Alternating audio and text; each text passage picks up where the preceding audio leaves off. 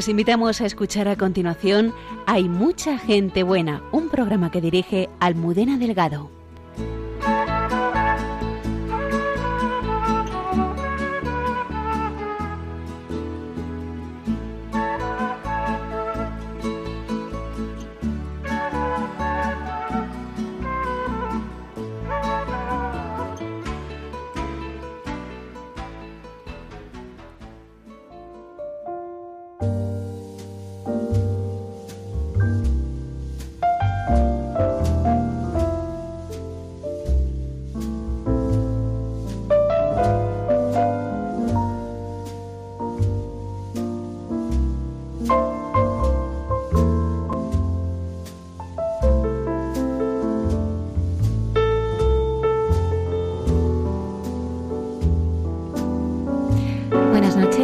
11 y un minuto de la madrugada, 11 y un minuto en las Islas Canarias. Bienvenidos al programa de Mucha Gente Buena aquí en Radio María.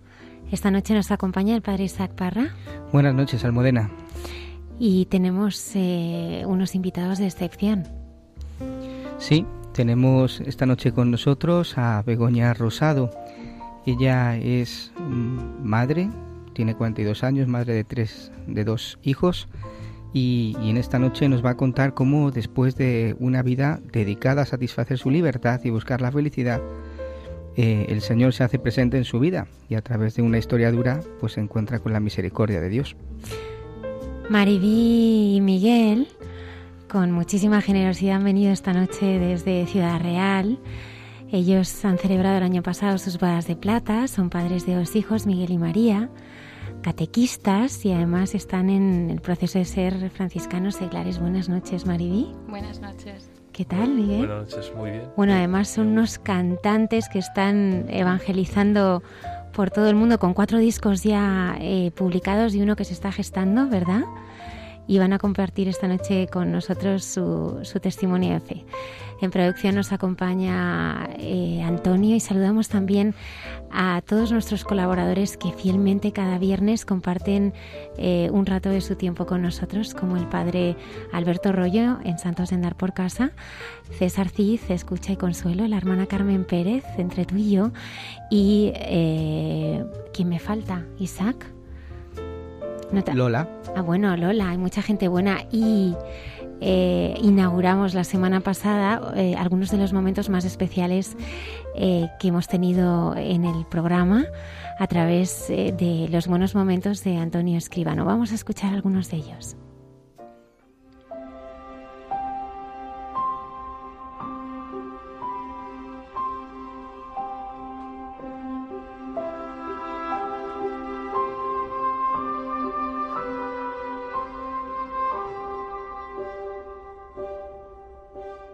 Pues vivimos sin, sin, sin, darnos cuenta de lo importante, ¿no? Pero cuando recibes un golpe como este, eh, te das cuenta de, lo importante, ¿no? De lo importante que, que, que, es en la vida la fe, de lo importante que es en la vida Dios, de lo importante que es en la vida vivir mirando al cielo. Yo vivo mirando al cielo ahora muchísimo, miro al cielo y, y busco a mi hijo, busco su cara y la de Belén.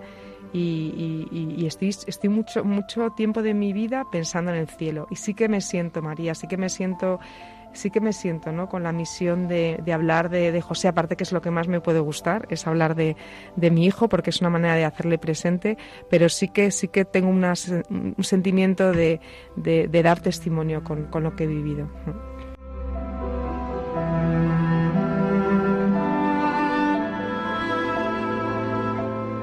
Veo a Jesús en la cruz, eh, entra una enorme conexión con el dolor, ¿no? Y, bueno, pues eh, valoro muchísimo el, gesto ¿no? que, que, él tuvo de entregar su vida por nosotros, ¿no? porque, porque ahora sé lo, lo, lo, que es el dolor, lo que es la muerte y por supuesto que, que, que Jesús sufrió infinitamente más que, mi hijo, ¿no?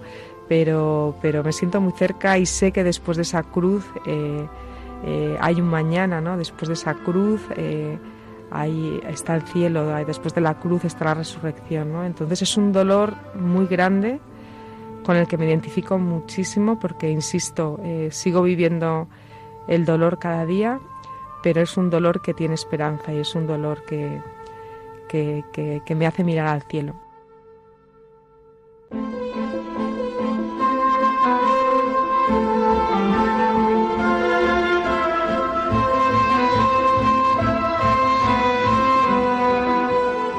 Pues eh, me pareció un regalo, me pareció un regalo, ¿no? El, rezar el rosario, el poder entenderlo, el poder vivirlo. Ahora tengo unas, llevo en el coche unos CDs de, de, unos niños que no, me acuerdo ahora de qué grupo es, pero es muy bonito, que rezan el rosario y me encanta hacerlo, ¿no? Y, y, y me parece mentira. Digo, vamos a ver, ¿cómo a mí eh, que hace nada esto me parecía como algo que no tiene sentido, como algo de señoras mayores, como ahora puede ser algo que llena mi corazón y que, y que tiene tanto sentido. Y, bueno, pues ahí de nuevo me encuentro con, con la Virgen, ¿no? Con, con, la Madre de Jesús que tanto sufrió, que tanto sufrió, pobrecita, como, como tuvo que ser su pasión y como, como tuvo que ser el, el, ver, ver morir así a su hijo como ella, como ella lo vio. Y, y bueno, pues eso es un ejemplo para mí y es un, es un motivo para, para, para seguir adelante cada día.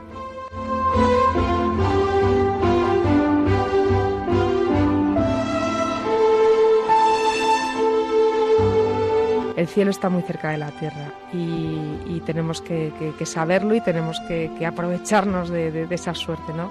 Y desde luego que José, mi hijo, sus células están dentro de mí y me hacen más fuerte y me levantan cada día. Yo hay muchas mañanas que me cuesta mucho levantarme y que tengo un dolor enorme, pero mi hijo José me coge la mano y me dice, mamá, a vivir este día que no te puedes quedar en la cama.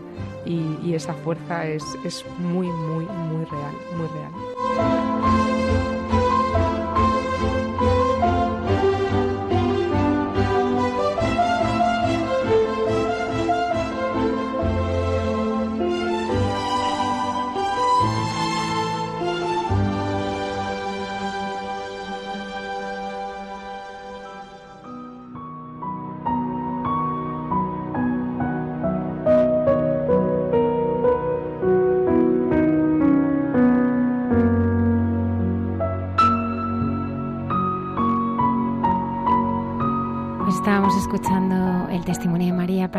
Hace tan solo unas semanas. Eh, estaba aquí con nosotros. Ella eh, perdió a su hijo hace un año y le damos las gracias porque, eh, bueno, sabemos que, este testimonio eh, se ha emitido esta semana varias veces en Radio María y han sido numerosas las personas que se han puesto en contacto con nosotros para pues enviarle todo su cariño a, a María. Damos la bienvenida también al padre Javier Mairata. Buenas noches, Samuel. Nos presentaba el padre Isaac eh, a Begoña, a Begoña Rosado. Sí, una cosa es tener un encuentro con el Señor y otra cosa es enamorarse. Begoña, por favor, eh, ¿nos explicas esta frase? ¿Qué significa esto para ti? ¿Por qué dices esto? Pues muy sencillo. Una cosa es tener un encuentro con el Señor, es creer en la existencia de Dios. Y otra muy distinta es enamorarse de Él. Es decir, eh, amarle por encima de tu vida. Esa es la diferencia que hay. Hoy nos acompaña Begoña, que la acabamos de escuchar, junto con su marido Juan Carlos, que está aquí. Sus dos hijos están en casa, no sabemos si escuchando o no. y, viene a compartir con nosotros pues, su testimonio, pues eh, un testimonio que, en que han pasado cosas muy duras, pero sobre todo se ha manifestado la misericordia del Señor. ¿Cómo fue tu infancia, Begoña? ¿Cómo fue tu infancia y tu juventud? Para podernos poner un poco en el contexto de lo que luego vamos a hablar. Pues mi infancia, yo vengo de una familia pues eh, numerosa, somos ocho hermanos, yo hago la séptima. Eh, mi padre era una persona de fuertes creencias religiosas, estudió los salesianos. Eh, mi madre no lo era tanto, pero sí respeto muchísimo pues la voluntad de mi padre, ¿no? Todos fuimos bautizados, hicimos la comunión y luego a partir de ahí ya pues eh, dejamos de tener una cercanía con el Señor. Ahí nos despegamos y fue creo la última vez que tuve contacto directo con, eh, con el Señor. Em, y luego ya ahí pues, pues estudié en un, en un colegio religioso, em, las Carmelitas, y quiero hacer una puntualización que eh, muy importante que cambiaría en un futuro pues mi vida radicalmente y, la creencia de, que Dios existe y fue pues a través de una amiga mía de mi infancia. La conocí en el colegio y después de terminar el colegio no volví a tener contacto con ella después de pues aproximadamente unos 20 años más o menos. Entonces, pues te sucede un poco lo que a tantas personas, ¿no? Que cuando llega la adolescencia, pues uno se va separando, sin que haya motivo muchas veces, ¿no? Más, pues bueno, pues uno va creciendo, empieza a tener otras áreas de interés y se va separando. ¿Cómo es tu vida en ese momento en que vives, bueno, pues como si Dios no existiese? Pues de locura. Entraba, salía, estaba un poco buscando, pues realmente eh, siempre he sido una niña buena eso es cierto, en mi, en mi casa siempre lo han dicho, pero eh, eh, tenía ciertas carencias afectivas y, buscaba eso, buscaba a quien querer y amar y, los caminos me llevaban a otros sitios que, eran equivocados.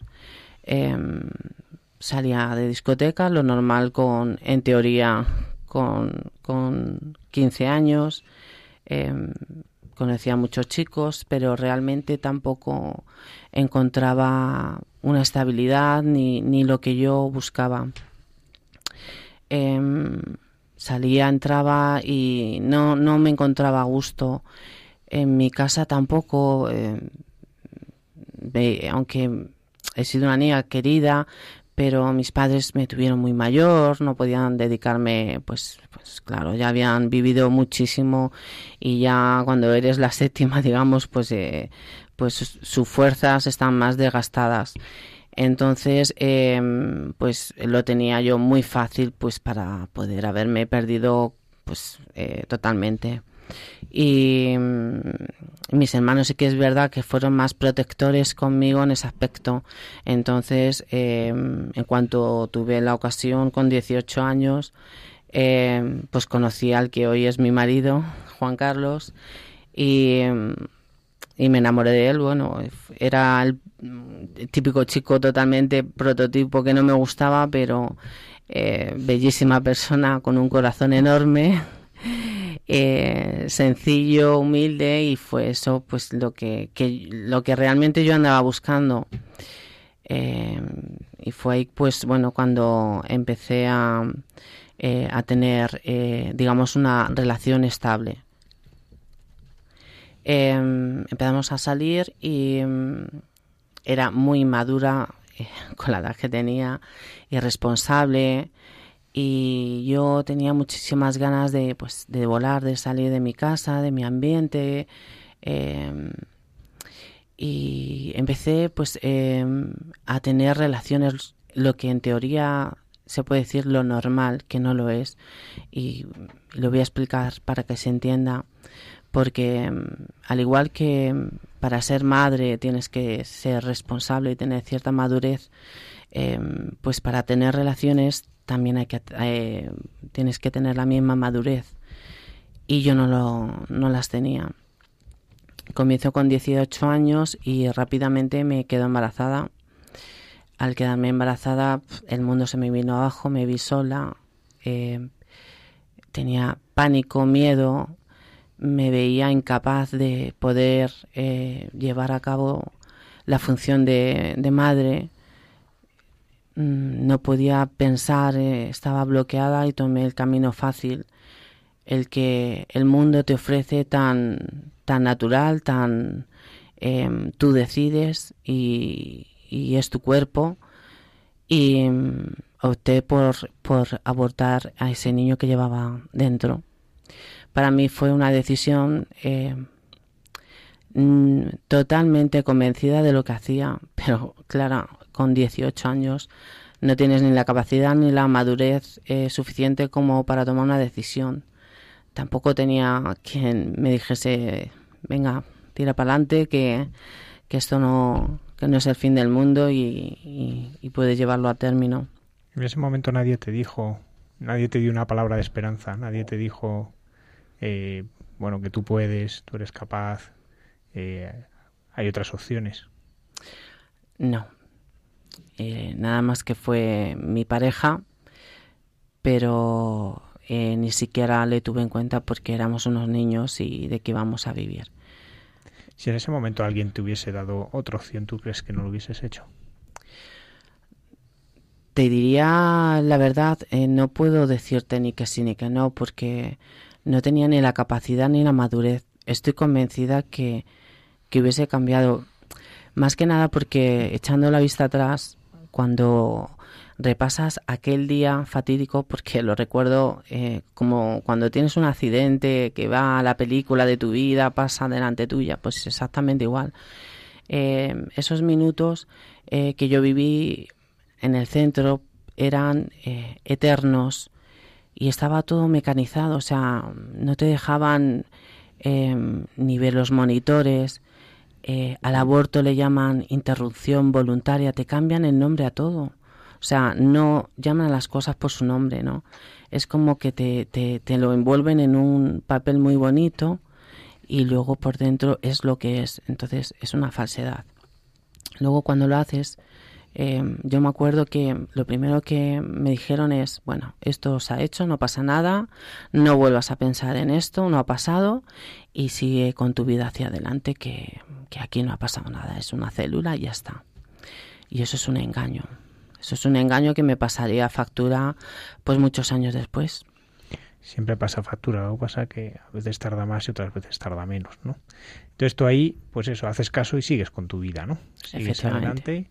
¿Y cómo va transcurriendo tu vida a partir de ese momento? Pues mi vida, em, sigo con mi pareja, decido seguir con mi forma de ser, de seguir volando, explorando, me voy de casa, con 22 años me voy a vivir con él Em, en aquella época em, no era lo normal.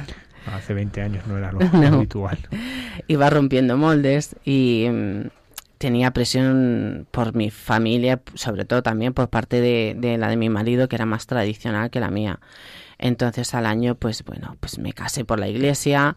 luego me tuve que confesar, obviamente, porque me había casado sin creer en lo que estaba haciendo y tal. Pero bueno, eh, seguí el orden de, normal de la vida. Eh, a los 26 años eh, me quedo embarazada y tengo mi primer hijo. Para mí fue maravilloso porque se cumplió lo que no se tuvo que, lo que se tenía que haber cumplido antes, ¿no? Entonces para mí fue muy especial el poderme quedar embarazada. lloré muchísimo, pero de felicidad. Y luego a los dos años nació mi segundo hijo. Y hasta ahí, pues, pues realmente tiene una, una vida plena, feliz. Em, económicamente marchaba súper bien, tenía una empresa bastante amplia. Yo me dedicaba a mis hijos y a llevar la empresa desde mi casa. Mi marido pues trabajaba, llevaba la empresa afuera. Em, era una empresa de transportes en la época pues de la construcción entonces os podéis hacer una idea cuando vino las vacas flajas em, pues em, el mundo también ahí empieza también el declive no eh, hasta que llegó a tocar el señor pues eh, viene el camino de, de, bajada que, que, yo definía empezamos a, a, tener problemas económicos porque pues, vino la crisis, eh, no se podía pagar las facturas, la bola se iba haciendo más grande. Yo personalmente también estaba mal, yo en aquel momento no sabía tampoco por qué. Luego, obviamente, saldría más adelante, ¿no? Por las secuelas que uno va dejando eh, a lo largo de su vida. Eh, al llegar la crisis, pues de la noche a la mañana eh, nos vemos eh, prácticamente en la calle, eh, perdemos todo, estábamos casados por bienes gananciales y, y ahí tocábamos fondo, nos vimos sin trabajo, sin recursos, sin ningún medio. Y, y todo lo que tenía era era como un sueño, como que había sido una película, todo todo era mentira, o sea, había vivido una falsedad, las amistades empezaron a desaparecer, eh, era como si esto fuera una enfermedad y, se pegase, ¿no? Entonces empiezan a, desaparecer de tu vida. Em, hay parte de la familia que no entiende tus circunstancias. Em, tú no ves salidas y, y lamentablemente los que hayan pasado por la situación que yo he pasado saben de lo que estoy hablando, ¿no? O sea, cuando tú lo pierdes todo, lo pierdes para siempre. Es decir, no tienes derecho, pues, eh, ni siquiera a tener una cuenta corriente, a tener una propia, un propio teléfono móvil, eh, porque estás embargado de por vida. Esto es así. Entonces se juntan varios factores que yo en aquel momento pues no, no podía asimilar y aún así pues sigo alejada de Dios. ¿Y qué es lo que te va conduciendo de nuevo a Dios? Las redes sociales. A ver, voy a explicar eso porque hay quien duda que las redes se puedan evangelizar, pero bueno, aquí es distinto. Porque, ¿cómo, ¿cómo es esto? A ver. Pues no es que, vamos a ver, gracias a las redes sociales, em, eh, vuelvo al pasado. Se pone en contacto conmigo aquella amiga del colegio. Em, en un principio me hizo muchísima ilusión retomar esa amistad que habíamos perdido a lo largo de los años. Eh, relativamente estuve poco tiempo con ella de amistad porque mm, eh, fueron dos o tres años, mm, o sea, el último, mm, los últimos años de la EGB. Em, se pone en contacto conmigo y retomamos la amistad, yo le cuento mi vida, lo típico, ¿no? Y ella me comenta pues que ya muchos años enferma prácticamente desde que dejó el colegio que me recordaba con muchísimo cariño, que, le había ayudado mucho en su vida, porque em, pues siempre había tenido problemas sociales, aunque era una niña maravillosa, eh, buena estudiante. Pero sí que es cierto que, pues, digamos que yo pues, la quitaba los tortazos, por decirlo de alguna manera, ¿no? Entonces me tenía muchísimo cariño y, y cuando comienzo a tener una relación de nuevo con ella me dice que, que no podíamos eh, quedar porque ella llevaba en cama muchísimo tiempo. Le habían diagnosticado fibromialgia crónica. Em, yo la dije que bueno, pues que como tenía, gracias a Dios, muchísimos amigos de todo tipo que podía conseguirla, pues desde, eh, yo qué sé, un psicólogo, eh, lo que fuera, mm, homeopatía, eh, poderla ayudar para poder quitarla algo de dolor.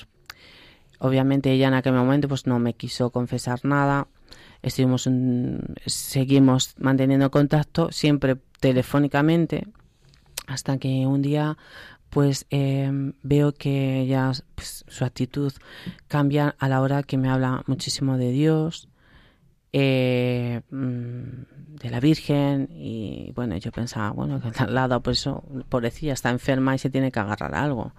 Yo como era anti todo.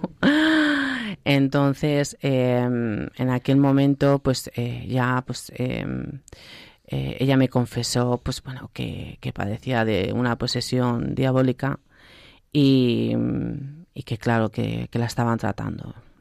La cara de sorpresa que se me quedó a mí, imaginaros, eh, no creían estas cosas y lo primero que hice pues es, es informarme, que es una cosa que hacemos mucho las mujeres, somos muy curiosas y tiramos de libros. Y empecé a leer, empecé a leer Vida de los Santos, empecé a ver vídeos, empecé a informarme, cogí la Biblia y poco a poco me fui empapando hasta que, mm, bueno, pues mm, antes de ir a ver, obviamente, pues eh, me, me, confesé, no una vez ni dos, sino, imaginaros, 20 años de pecado eh, dieron para mucho y, mm, y, me costó, me costó bastante. Y aún así, pues eh, siempre te queda la duda, ¿no? Hasta que, pues por H por B siempre era muy complicado poderla ir a ver y, al final, pues em, un día pues me presenté a su casa y pude verla. Y al verla, podéis hacer una idea que, que todo el concepto que tenía de mi vida cambió en, en un segundo. O sea, eso fue. De hecho, me presenté porque parte de mí todavía tenía ese, esa incredulidad, ¿no? De decir, bueno, esto es, la pobrecilla está mal, o a si ha tenido tratamiento psiquiátrico y tal, pero em, pues parte de mí dijo, pues yo tengo que montar una trampita para ver si es cierto que, que lo que tiene es cierto, es real o es invención de ella. Y así lo hice, pues la regalé una medallita del Cristo de Serradilla, bendecida, se la metí en una cajita y cuando la vi, pues, bueno, lo primero pues la vi muy muy cambiada, o sea, obviamente era mayor, ¿no? Eh, hacía 20 años que no nos veíamos, pero para la edad que tenía estaba muy desmejorada, no, no tenía la edad para nada que, que, debía de tener, aparentaba muchísimo más. Y cuando, pues eso, cuando yo la entregué el, el regalo, ella obviamente no sabía nada, pues la reacción que tuvo, pues ya sabéis cuál es. bastante delicada. De rechazo. Sí, totalmente. Y bueno, y a partir de ahí, pues em, empecé, mi regreso a casa fue alucinante. Empecé a ir a misa todos los días. Primero fue por una necesidad obvia porque me ayudaba a no pecar y lo necesitaba como el agua. Era, era para mí pues todo, ¿no? Primero era por miedo, luego por, por porque no entendía nada y era como que mi vida anterior había sido de mentira. A mí nadie me había explicado que esto era cierto. O sea, que Dios existía y me había parecido que, que había perdido el tiempo toda mi vida. Incluso eh, todos los sufrimientos que, he padecido por otras circunstancias eh, se quedaban en cero. O sea, es que era... Eh, ¿Por qué? Y luego por qué el Señor me permite saber creer en Él, ¿no? Porque ya cuando te das cuenta de lo miserable que has sido y eres, em, lo único que puedes estar es agradecida eternamente. Y eso es lo que me pasó a mí. Entonces eh, mi vida de fe empezó a cambiar. Em, mis visitas con ella eran semanales. Em, me hizo aprender eh, muchas cosas. Lo primero, a no tener miedo. Em, a perdonarme a mí misma. Perdóname, Begoña, ¿cómo se aprende a no tener miedo? Te hace fuerte. Contra más cosas uno vive, te hace fuerte. Y el no tener miedo es, es amar a Dios al extremo. O sea, amándole a Él, pierdes ese miedo a todo. Es que te da igual todo. De hecho, vivo sin miedo porque em, hay que tener una confianza plena en Dios. Y si tú no tienes confianza plena en Dios, cualquier problema que tengas eh, no existe. O sea, lo vas a tener ahí. ¿Qué más te da? Begoña, ¿y cómo has ido ganando esa confianza en Dios? Porque ganar confianza en Dios es ir descubriendo día a día su rostro. Pues por su propia misericordia, porque la misericordia de Dios, lo primero que descubrí es que la misericordia de Dios es más grande que todos los pecados que haya podido cometer yo en mi vida. Eso me quedó súper claro en el, minuto cero. Y luego, aprendiendo a saber la cuarta parte de lo que Él ama. O sea, eh, primero por el sufrimiento de María, que Él poco a poco, como buen padre, te va mostrando eh, cómo ama. Y, y me puso delante a María, a su madre, Em, y me pareció un acto de amor tan grande y que yo me vi reflejada como madre con mis hijos y luego con el que no tenía ya. Y a partir de ahí amar a eh, como ama al Señor, es decir, yo ya no eh, me ha enseñado y esto ha sido un trabajo, eh, la conversión es una reeducación. O sea, porque a mí me ha reeducado en todos los aspectos. A mí yo ya no me creo cuando alguien me viene y me dice, eh, esta persona no va a cambiar nunca. No, sí, sí, sí que puede cambiar. O sea, y em, de hecho, eh, el ejemplo es que una persona que me dijo, tiene que ser real lo que le ha pasado a Begoña, porque si Begoña se ha convertido, me tengo que convertir yo. Y al final cayó, claro. o sea que esto es así. Entonces, eh, se confía eh, eh, en, en, Dios de esta manera, si es que no hay otra manera, porque em, él, es, él es amor y te enseña a amar y ver a los... Eh, veo ahora más el amor de los demás y, y, lo bueno de los demás que el defecto, que es lo que hacía yo antes. Begoña, en este camino pues de, encuentro con la misericordia, pues cómo tú superaste que bueno, pues tú ya has contado pues que, ya estabas viviendo pues esos, esos efectos ¿no? del aborto, eh, bueno, lo que se llama el trauma, ¿no? Tras el aborto, ¿cómo encuentras eh, ese perdón del Señor en concreto en esto? ¿Cómo, ¿Cómo, el Señor te ilumina para ver que también estás perdonado? Porque es de las cosas que es más difícil sentirse perdonado. Eso es lo que más, eh, lo que más, y sobre todo después cuando eres madre, y luego cuando conoces al Padre. Esto va así, de seguido.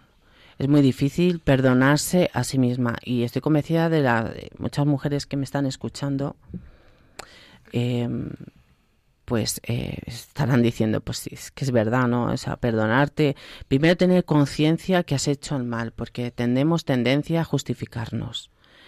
porque es lo más fácil, lo más cómodo. Cuando ya reconoces el mal, ahí viene el batacazo, porque duele muchísimo en el alma, en el corazón. Es así y es un proceso y hay que pasarlo y no hay que tener miedo. O sea, el miedo no viene de Dios, eso hay que tenerlo claro. Eh, cuando ya eh, lo reconoces y te enfrentas a Él, es cuando vas a experimentar la misericordia de Dios, el amor. Y cuando has experimentado esa misericordia y el amor de Dios, eh, te tienes que perdonar porque Él te ha perdonado. O sea, es que si no te perdonas tú, ¿cómo te va a perdonar? Él es misericordia pura y dura. Entonces, eh, ese mismo amor y ese mismo perdón hacia Él y amor hacia, o sea, al revés, perdón hacia ti y el amor hacia Él es lo que te hace, pues, eh, reconstruir tu vida, tu alma, tu ser, todo y perdonarte, que es muy difícil. O sea, esto no es fácil pero el camino está ahí, o sea, que no es imposible y no hay que tener miedo y, y, no hay que esconderlo, porque eso se hace una bola y se hace más grande. O sea, yo animo a que no que se hable con, con naturalidad y que no se tenga miedo a decir la verdad tú empiezas este camino pues de conversión, de reeducación, como dices, y, cómo empieza a afectar a tu familia, porque también se quedan un poco perplejos, me imagino. Bueno, eh, por eso, ¿cómo pues salían huyendo, la verdad. ¿Para qué te voy a decir? Yo es que me veían con el rosario, con la cruz de San Benito, toda la casa llena de velas. Esta mujer se ha vuelto loca. Eh, al principio les hacía gracia, luego ya empezaron los niños, por favor, mamá, más no, venga, reza por la noche, venga, no sé qué. Ahora mismo, bueno, al principio costó mucho, o sea, no es fácil, ¿no? Pues sobre todo cuando mm, la familia al completo es atea y llega uno y, te dice que Dios existe y que vamos todos los días a misa porque sí, pues es complicado, yo no entiendo. Entonces hay que tener paciencia y, y eso también he tenido que aprender a no forzar y que sea todo natural y que vean en ti un cambio, es un proceso. Y, se dan cuenta que, tú has cambiado, que tú ves la vida de otra manera. Y como eso se pega, lo bueno se pega, igual que lo malo, pero es más atractivo lo bueno. Entonces la gente dice, pues yo quiero de eso. Entonces cuando ves que, que, vas cambiando y tal, pues eh, sin darse cuenta ellos lo van haciendo igual. Y al final, bueno, pues eh, yo terminé confirmada, mis hijos igual, Em, y aquí estamos toda la familia metida en la parroquia y, dando muchísimas gracias a Dios por, por este amor y por esta misericordia que ha tenido conmigo sin merecerlo. Eso que quede muy claro. Y tú como ahora cuando quieres mostrar el rostro de Jesús, ese rostro del que te has enamorado, ¿tú cómo hablas de él? Por ejemplo, Nighting, aquí viene con su sudadera Así es que vengo derechita. que es un método de evangelización para adolescentes, sobre todo y jóvenes, pero sobre todo adolescentes. Y tú cuando hablas del rostro de este Jesús, ¿cómo es ese rostro? Ay, es amor. Es que es amor. Es que eh, os va a sonar atópico, pero es que, de verdad, yo pasé una semana en mi vida que yo la regalaba a cualquiera porque estaba enamorada hasta las trancas. Eh, lo siento por mi marido que le tengo aquí atrás, pero es que es, eh, es, que fue, mm, yo decía, ¿y esto ahora por qué viene a mi vida? No lo entiendo. Em, era amor, era estar, pues eso, happy de la vida. Estaba en Belén y, y, como eso se transmite en la mirada, en los ojos y, y en todo lo que haces en la vida, la gente quiere eso. Si es que la gente está a falta de eso. Y mm, yo de verdad es que mm, estoy tan enamorada, estoy tan... Eh, veo el amor también de los demás. Eh, aprecio mucho los dones de los demás. Eh, me encanta, digo, joder, el pedazo de don que le ha dado ese señor a esta mm. persona. Y, y, admiro, eso es amor. Eso es, Mm, es una maravilla. A mí me ha cambiado en todos los aspectos de mi vida. O sea, lo que hablábamos antes de la reeducación, em, pues es eso. También te reeduca a saber amar y no estar confundido en el amor. Y en ese saber amar nos contabas que te casas por la iglesia por convención social, pues por un poco por lo que en tu familia se considera normal. ¿Y cómo descubres el matrimonio a raíz de esta reeducación que hace el Señor contigo? Ay, bueno, pues es que eh, en todo, en todo, o sea, em, el, respeto al amor, el, respeto eh, la paciencia, el amor a, tu pareja. Eh, el, vivir, el, centro del matrimonio tiene que ser Dios. Y de ahí la familia tiene que girar. Y no hay otro juego. O sea, es que él tiene que ser el centro. Y, y, el resto somos los demás. Porque eh, a mí Dios me ha puesto a mi marido y me ha puesto a mis hijos y tengo que tener claro que mi santidad viene a través de ellos. El resto de mi tiempo pues lo dedico a lo que el Señor, el Señor vuelvo a decir, quiere. Eh, hago otras cosas, pero mi vida es lo que es, mi, mi vocación es el matrimonio. Y mm, nos ha venido como pareja, como familia, eh, vamos, es que nos ha cambiado, también nos ha reeducado familiarmente y, y como pareja, porque a veces pues eh, pues no, no, no, es sana las parejas, llega un momento en la vida y sobre todo cuando llevas muchos años que, que normaliza ciertas cosas que no son normales y cuando viene el Señor te dice fuera, esto no es así. Lo primero lo agradeces y lo segundo pues que te das cuenta que realmente cómo se puede ser feliz en el matrimonio teniendo al Señor en, el centro. ¿Cómo es tu oración, Begoña?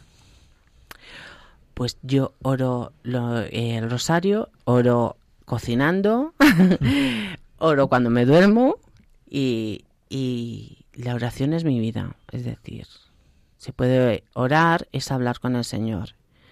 Y yo hablo pues de todas las maneras que puedo. Cuando puedo rezar muchísimo oraciones eh, bueno, tengo que decir que nada es casual. Mi primera oración que aprendí fue la de la Divina Misericordia, la coronilla.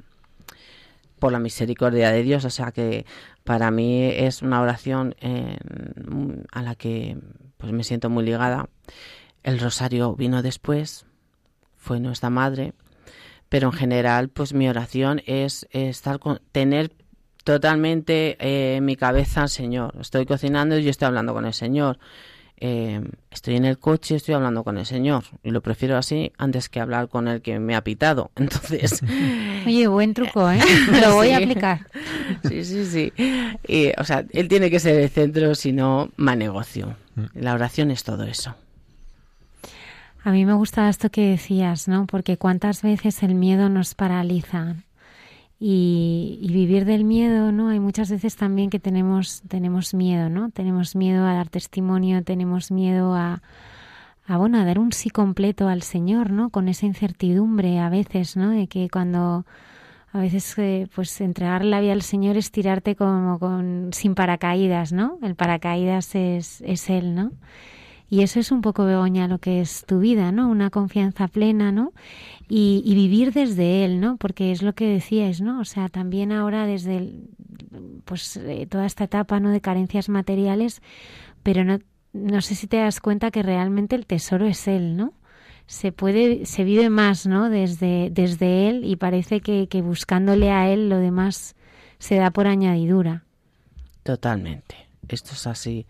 O sea, es que mm, cuando llegas a este término, eh, a ver, somos de este mundo. Y eso es obvio, entonces hay necesidades, ¿no? Pero em, llega a ser secundario, o sea, es que te da igual, ¿no? Porque, em, vamos a ver, a mí no me falta de comer todos los días y los que me conocen saben la vida que tengo y la que llevo. Eh, Dios es, eh, cuando confías en Él, sabes de su existencia y le entregas tu vida, pues, pues chica, tírate a la piscina, si es que sabes que te está ahí esperando y te va a coger en brazos. No tengas miedo, tírate con los ojos cerrados, está Él ahí. Y es así como tenemos que vivir. Cuesta trabajo, vamos a ver, esto no es de la noche a la mañana porque ahí tenemos el yo humano, el, es que no termino yo de confiar o de creer, el yo el querer hacer las cosas por mí mismo, no, de verdad, entrégate porque es que, vamos, lo vas a agradecer enormemente. Begoña, qué mal le salió la jugada al malo contigo, ¿no? O sea, mm, parece que te tiene ya en sus manos, ¿no? Totalmente. O sea, hasta físicamente, eh, hasta arruinada, embargada, ¿no? Como decías. Y de repente al ver la acción del mal, es cuando tú te, pones cara a Dios. Totalmente. Y, eso me parece muy importante porque creo que es una clave. A veces pasa, y esto los que dan clase, sobre todo los que dan clase, a veces catequesis, ¿no? adolescentes, como enseguida dicen, háblanos de los exorcismos, ¿no? Porque les encantan esas cosas morbosas tan cinematográficas, ¿no? Eh, cuando no se dan cuenta que el protagonismo en un exorcismo lo tiene Jesucristo, ¿no? Que Él es el, protagonista y que Él es el que muestra y su poder. Realmente la gente que, participa en ellos, por lo que ves, eso, el poder de Cristo, ¿no? Y eso es lo que has descubierto en tu vida y, es la clave, ¿no? A veces ponemos nuestra mirada en el mal, ¿no? Y, casi todo nos invita hoy a mirar a, lo malo, ¿no?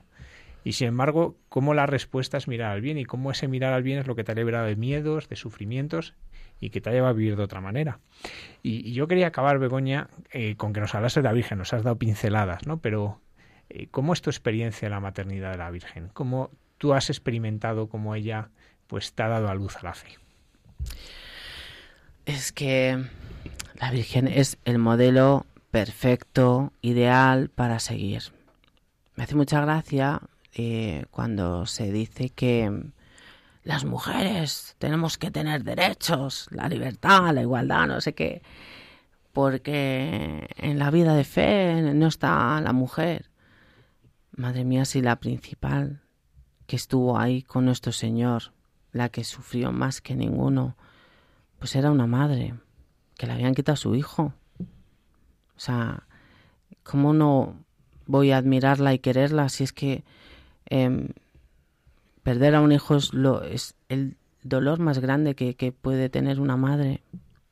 Y aún así, a pesar de ese dolor, sigue, sigue adelante, ¿no? Ella siguió y dio ejemplo aun sabiendo lo que le iba a pasar a su hijo. O sea, ella es el modelo a seguir, ella es la que nos guía, la que nos lleva a la mano. Ella es todo y, y, para mí es, mm, es el ejemplo de mi vida y, y, de la que me tengo que reflejar. Pues muchas gracias Begoña, te, agradecemos mucho pues, eh, pues tu valentía, ¿no? Pues para hablarnos de la misericordia del Señor, ¿no? porque lo importante no es, no es hablar del pecado, ¿no? sino de, la misericordia del Señor. Pero también al hablar de cómo has sido perdonada, cómo te has sentido perdonada, cómo tú has podido vivir el perdón. Porque en todo este camino nos has hablado de sufrimientos, de daños ¿no? que has sufrido. ¿Cómo has podido perdonarlos tú? Pues eh, con amor, eh, he sabido perdonar por, eh, al igual lo primero por la misericordia de Dios que ha tenido conmigo, que te enseña a perdonar. Eh, yo en mi caso, em, con esta adolescencia que tuve, que estuve muy alejada, también estuve alejada de mi familia, de mis seres queridos, pues te vas alejando. Y no tuve mucho vínculo con mi padre, ¿no? Entonces, em, cuando yo tuve esta conversión, fue la primera vez que, que tuvimos eh, algo en común él y yo, era nuestro secreto, ¿no? Porque en mi casa ninguno son creyentes y encontrar por primera vez en mi vida un vínculo con mi padre para mí fue súper especial y era una cosa entre él y yo sola. Eh, a poco tiempo falleció. Eh, sufrí muchísimo porque digo, jolín, ahora lo podía haber disfrutado mucho más, ¿no? Pero me regaló Dios lo que tenía que regalarme en ese momento y, ahora, sé que, ahora sé que Él pues está en el cielo y que desde ahí arriba pues eh, me guía y me ayuda y, y, he aprendido el, perdón pues eso a través también de mi Padre. Begoña, muchísimas gracias por tu valentía, por tu profundidad, por dar este testimonio del amor de Dios que se ha derramado en tu vida. Muchísimas gracias a vosotros por esta invitación. Muchísimas gracias. Que Dios os bendiga.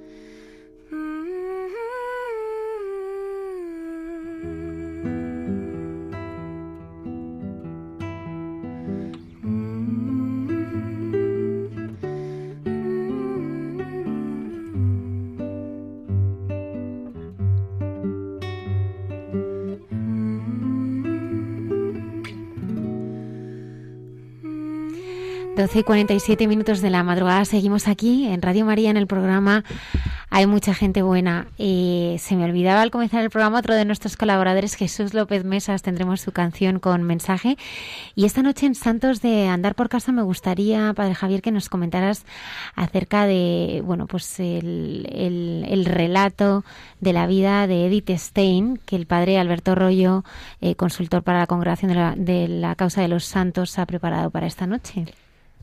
Pues la, vida de Edith Stein es una vida apasionante, es una mujer increíble, una mujer probablemente de, las más inteligentes que haya conocido el siglo XX, de las eh, con mayor profundidad en la reflexión filosófica y, sobre lo que es ser mujer. Y, por eso es una mujer impresionante de origen judío.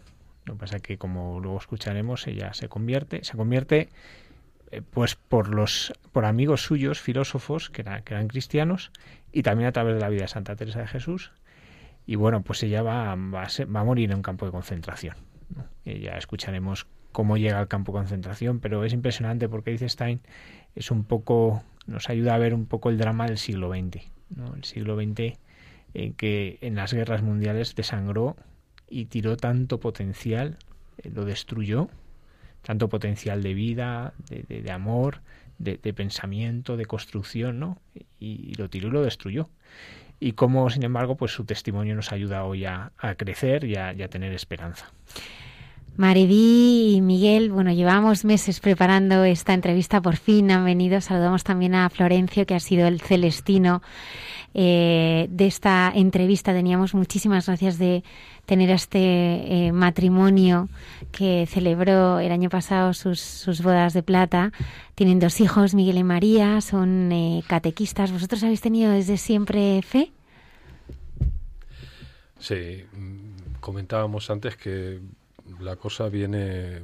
Viene de lejos. desde muy pequeños y, y llama mucho la atención porque pues, ninguno de los dos... Eh, somos de familias, digamos, muy practicantes. Entonces, bueno, pues mm, hemos experimentado de una manera muy y experimentamos de una manera muy especial las las bendiciones de Dios. Eh, él se va manifestando, nosotros vamos, creo que vamos quitando impedimentos, eh, más que hacer lo que hacemos es quitar para que sea para que él es el que tome tome las riendas no entonces sí en, los dos casos vamos María María a ver cuéntanos sí bueno yo creo que cuando cuando uno busca a Dios es él siempre el que sale a tu encuentro. Eh, realmente pues yo provengo de una familia de de trabajadores del campo pues en el campo siempre había que trabajar y no había tiempo para ir a misa. Pues yo descubrí a Dios pues en catequesis. Bueno, sí que me eduqué en un colegio religioso y cuando yo realmente me confirmo es cuando me doy cuenta que Dios es algo más, que no es un mero una mera charla que te dicen y que Dios está ahí y ya está, no. Me doy cuenta que Dios es real, que Dios hace tu vida. Y entonces es cuando yo se me mete en la cabeza que, bueno, que, que, yo quiero ser monja, que yo quiero vivir mi vida dedicada a los demás. Y bueno, en ese trayecto, por cosas del destino, conozco a Miguel y él sí que sabía de mi de mi ilusión de ser monja y él me propone, pues bueno, empezar a salir juntos, eh, empezar una vida en común. Y yo le digo, a ver, ¿cómo puedes tú plantearme eso que tú sabes que yo no, mi vida no va por el matrimonio? Y entonces, pues él me dice, sí es cierto, pero tú puedes construir tu matrimonio basado en Dios. Y bueno, eso me hizo pensar. Y a lo largo del tiempo descubrí que Dios es lo que quería para mí. Cuando uno se pone en manos de Dios, Él te abre las puertas. Es fácil. Es fácil caminar cuando lo llevas de su mano hay matrimonios que tienen su canción, otros tienen su lugar y vosotros tenéis un desmayo. A ver, vamos a ver cómo, cómo es esto de, los desmayos. Bueno, realmente es que yo tengo un padecimiento de corazón y pierdo el conocimiento. Pues es unas arritmias que bajan tanto que, que, yo pierdo el conocimiento. Pues como, como decía antes que mis padres trabajaban en el campo y yo les ayudaba, pues tenía que estudiar por la noche. Yo quería estudiar y mis padres me decían, no hay tiempo para estudiar. Pues bueno, pues yo me, me interesé en estudiar por las noches pues por el ayuntamiento de mi pueblo. Y allí fue cuando Miguel era... Mm, el conserjillo. El conserje, que me salía la palabra. Era conserje y bueno, pues cuando, cuando yo perdí el conocimiento soy el que me ayudaba. Bueno, por favor, qué romántico. Y, de, tanto cogerla, de tanto cogerla, el rostro y hacer cariño. Yo, creo, que esta chica es guapa. Que Dios, Oye, guapísima. Que ¿eh? Dios se las ingenia de muchas maneras. y así fue. Así fue la cosa. Bien, ahí bueno, pues empieza esa relación. Tú ves que Mari vive que pues que hay un horizonte también, ¿no? Más allá de la vocación religiosa. Y empezáis este camino juntos de, querer vivir la fe y de, construir. ¿Cómo surge la decisión de casaros? Bueno. la decisión de casarnos. A quemarropa, ¿no? Pues la decisión de casarnos surge por un imperativo. O nos casamos o no estamos juntos muchas veces las películas o lo que pasa en las películas también pasa en la realidad. No sé, pues en este caso la familia de mi mujer no se opone a nuestra relación y María vi con no tenía todavía 20 años, pues tiene que llega a una encrucijada en el camino que o tiene que dejar la relación conmigo o se tiene que casar. Yo pienso que es, es más de lo mismo, es fiarse de Dios. A ver, mm, cuando uno siente que tiene que dar ese paso, es Dios el que te impulsa, es, el, es Dios el que te ayuda. Porque yo vi claro una cosa, a ver, a mí lo que me llamó la atención, lo que yo veía que realmente era mi futuro junto a Miguel, era su humildad, su sencillez, su cercanía con Dios, algo que yo no tenía hasta ahora y que yo sabía que en mi vida, fuese lo que fuese, Dios estaba ahí. Y si Dios me ayudaba, pues, pues casándonos, pues adelante. Y de hecho, pues cuando nosotros nos casamos, mis padres se pusieron a la boda y, y no asistió nadie. De mis padres, de mi familia, de nadie.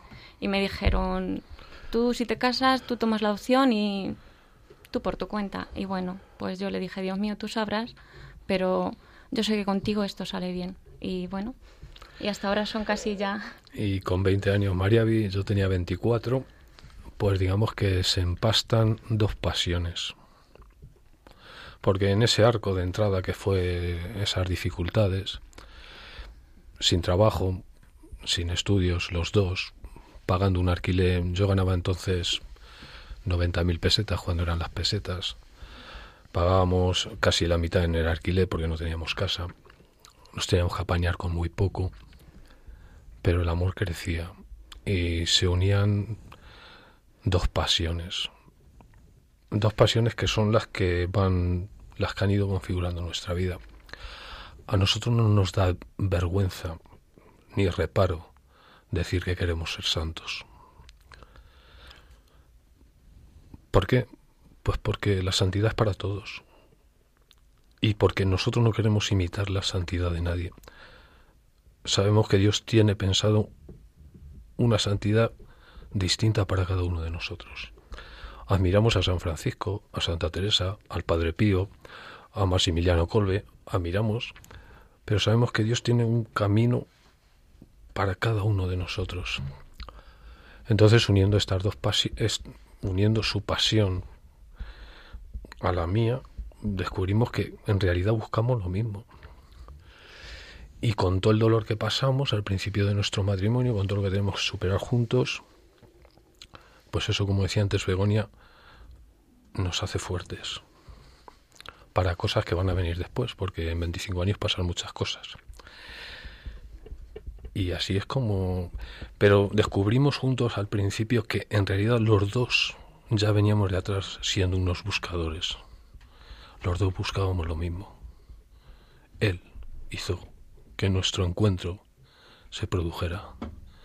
María sí se quería ir. Yo también estuve con los Jerónimos en, en Segovia y oraba con ellos y me quedaba en silencio y escuchaba la voz del Espíritu allí en su jardín cuando caía la noche sobre Segovia.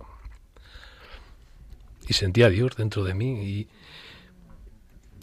y surgían cosas y escribía letras que las tenía y guardas en un cajón y que nunca creí que las iba a sacar. Pero Dios hace así las cosas.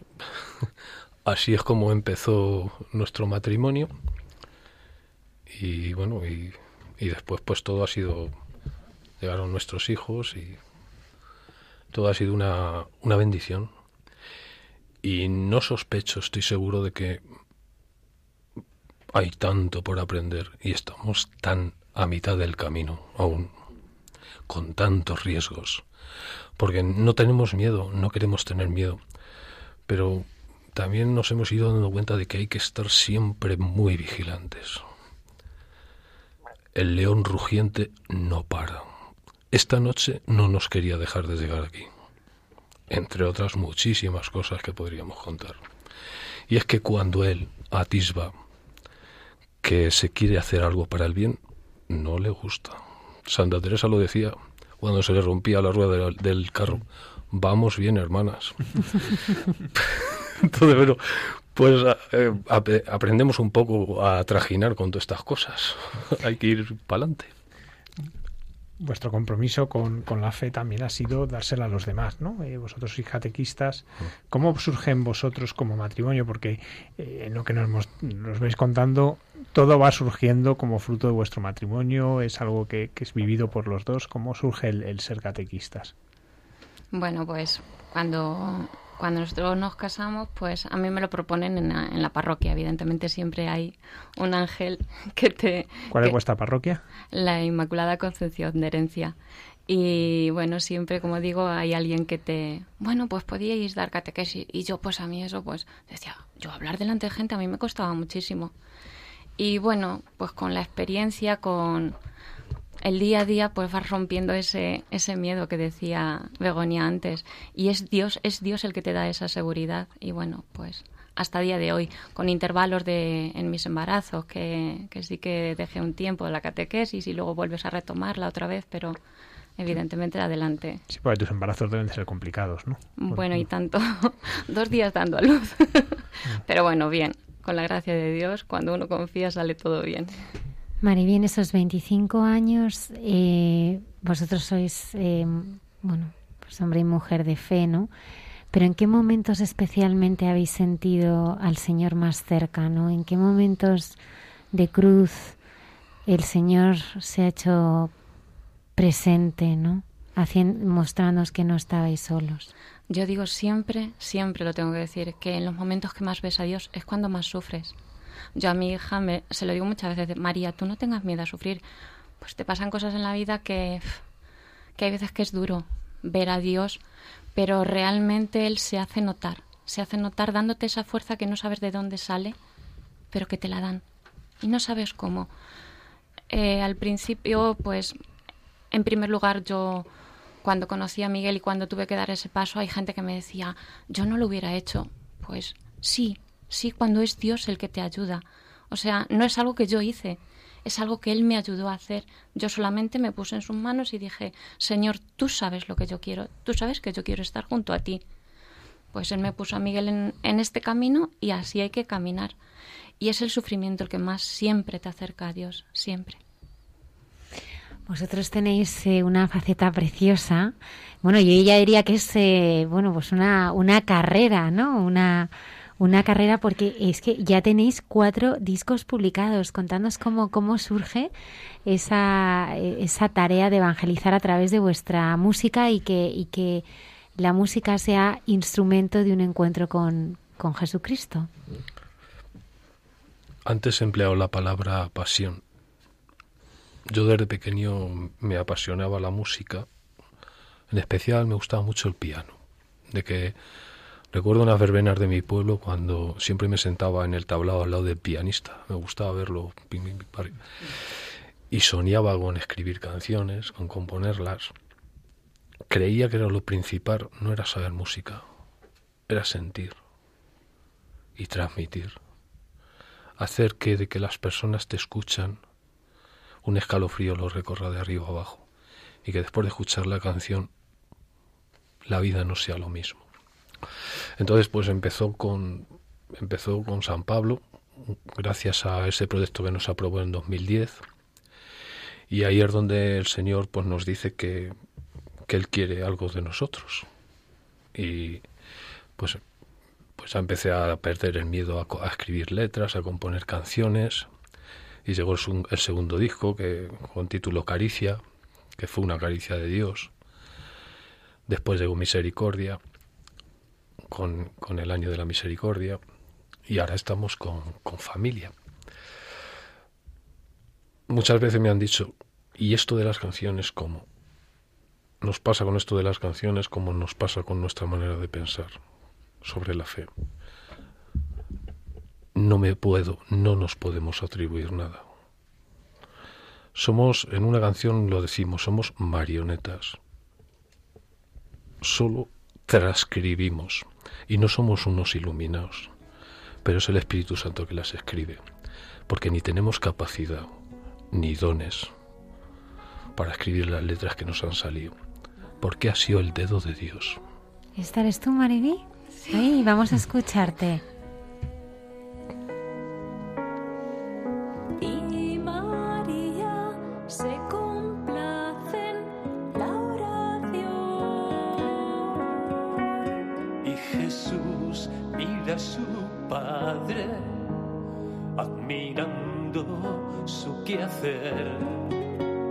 De su entrega generosa. Él quiere aprender, sagrada familia, humilde y sencilla, estancia divina, remanso amoroso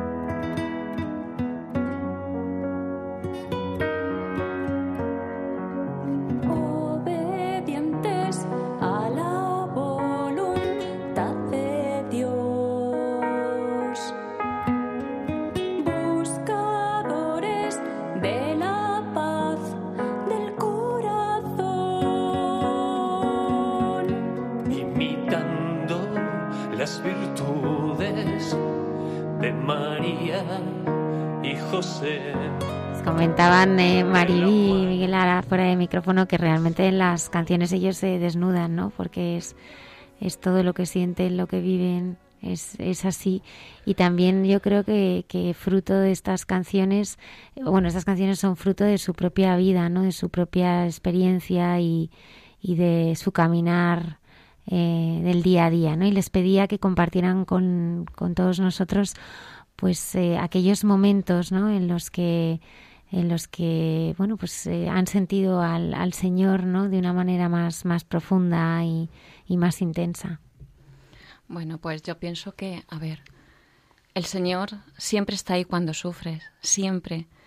Y empezando desde que nos casamos que, que nos vimos pues no solos porque hay gente que me dice estáis solos no teníamos al principal lo teníamos a él.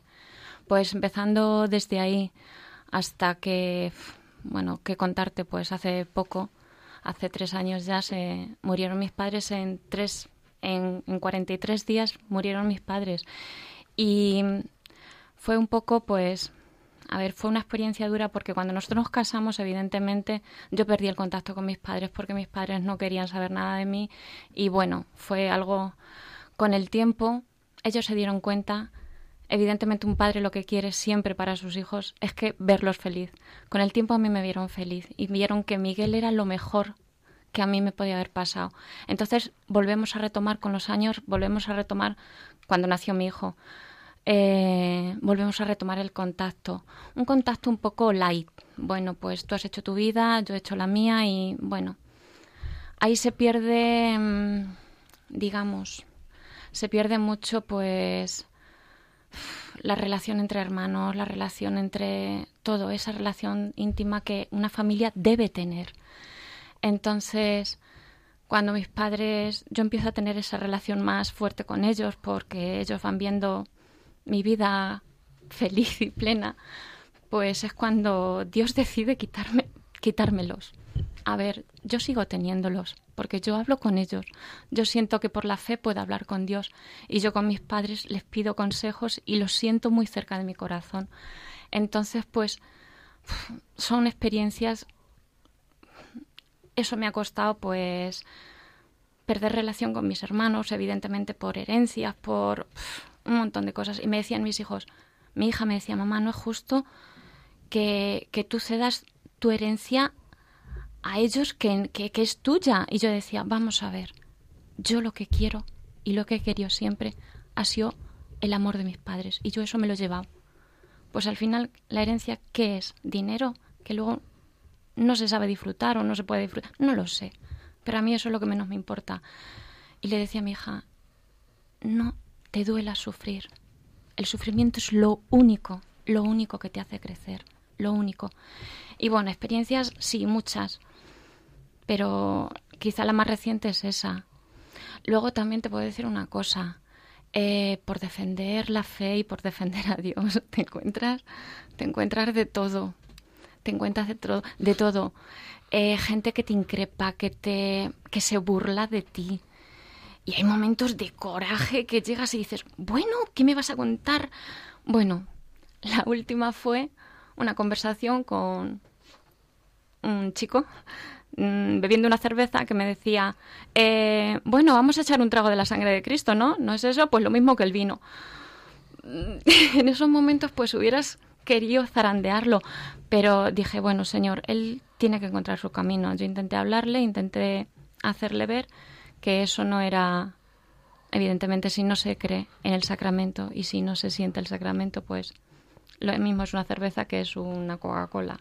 Bueno, pero quiero decir que, que por defender la fe sí te encuentras y sobre todo en gente que no lo esperas. Sí. Eh, digamos que eh, desde que empezamos con el tema con el tema de la música, pues el primer, el primer disco fue algo fue una explosión porque la gente no se lo esperaba en nuestro entorno pero sí tenemos que decir que ahora que ya tenemos una trayectoria pues mm, igual que hemos recibido muchos dones y los recibimos y sentimos muy cercano a Dios pues también hay mucha gente que se nos ha alejado nosotros no lo comprendemos y sí lo comprendemos, porque antes creo que lo hemos comentado, eh, cuando la evangelización es verdadera, hay persecución. Es imposible que no la haya. Ya los de antes, que eran bastante mejores que nosotros, la tuvieron. Entonces, en cuanto intentas, no intentas, en cuanto hay el más mínimo destello de evangelio, hay persecución. Entonces, pues bueno, es una cosa que también pues nosotros estamos intentando vivir con paz. Nuestra labor, esta labor que nos hemos hecho de evangelización por los pueblos, por con nuestro coche, con nuestro carro donde llevamos el equipo. Cuéntanos un poco esto. Eh, es una historia. Pero ¿cómo, cómo, vais? ¿Vais cantando por los pueblos? Sí, eh, eh, vamos a ver, yo tengo una agenda semanal, semanal de Puedo tener en mi móvil aquí 200 teléfonos de sacerdotes, de comunidades religiosas. Ahora nos estamos metiendo mucho con las residencias.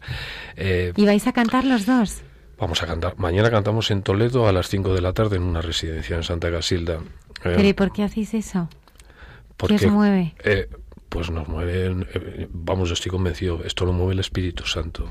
Eh, es Él el que nos lleva, el que lleva el carro, el que lleva todo, el que monta el equipo, el que luego lo desmonta, el que habla en los conciertos, el que toma las riendas. O Nosotros, sea, lleváis, montáis el equipo, Sí, nosotros- una especie de escenario y dais un concierto. Sí, nosotros para asegurar un buen... Porque en eso yo soy muy quisquilloso en el sonido. Me gusta darle a la gente... Creo que para, para que la gente te escuche, primero hay que darle mucha calidad.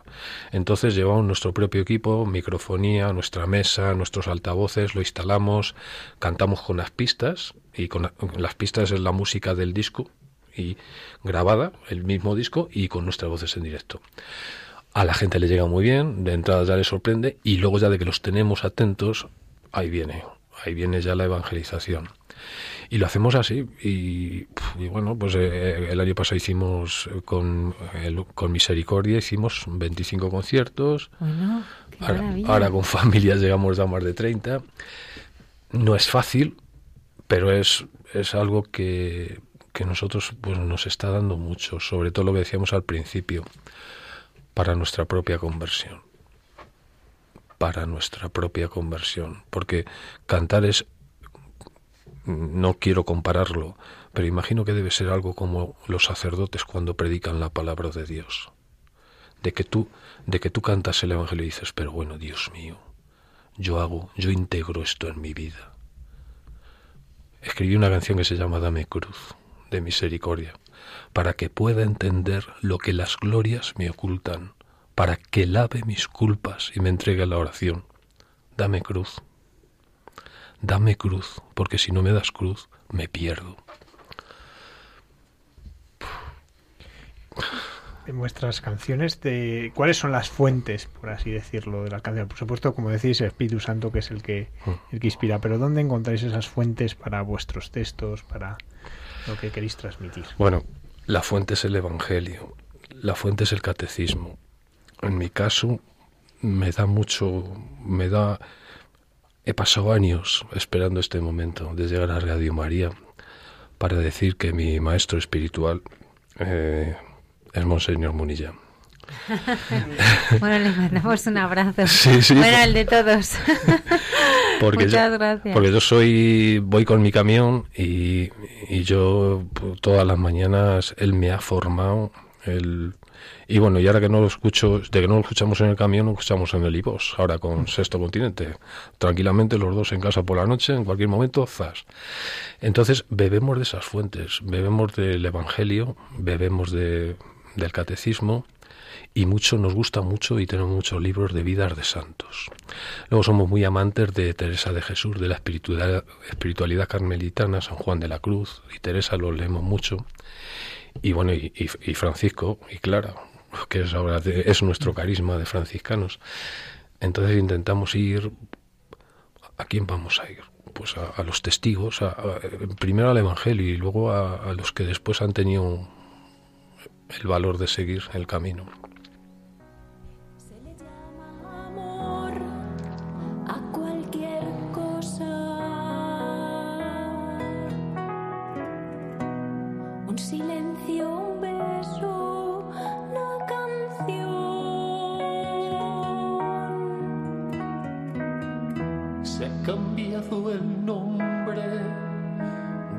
De las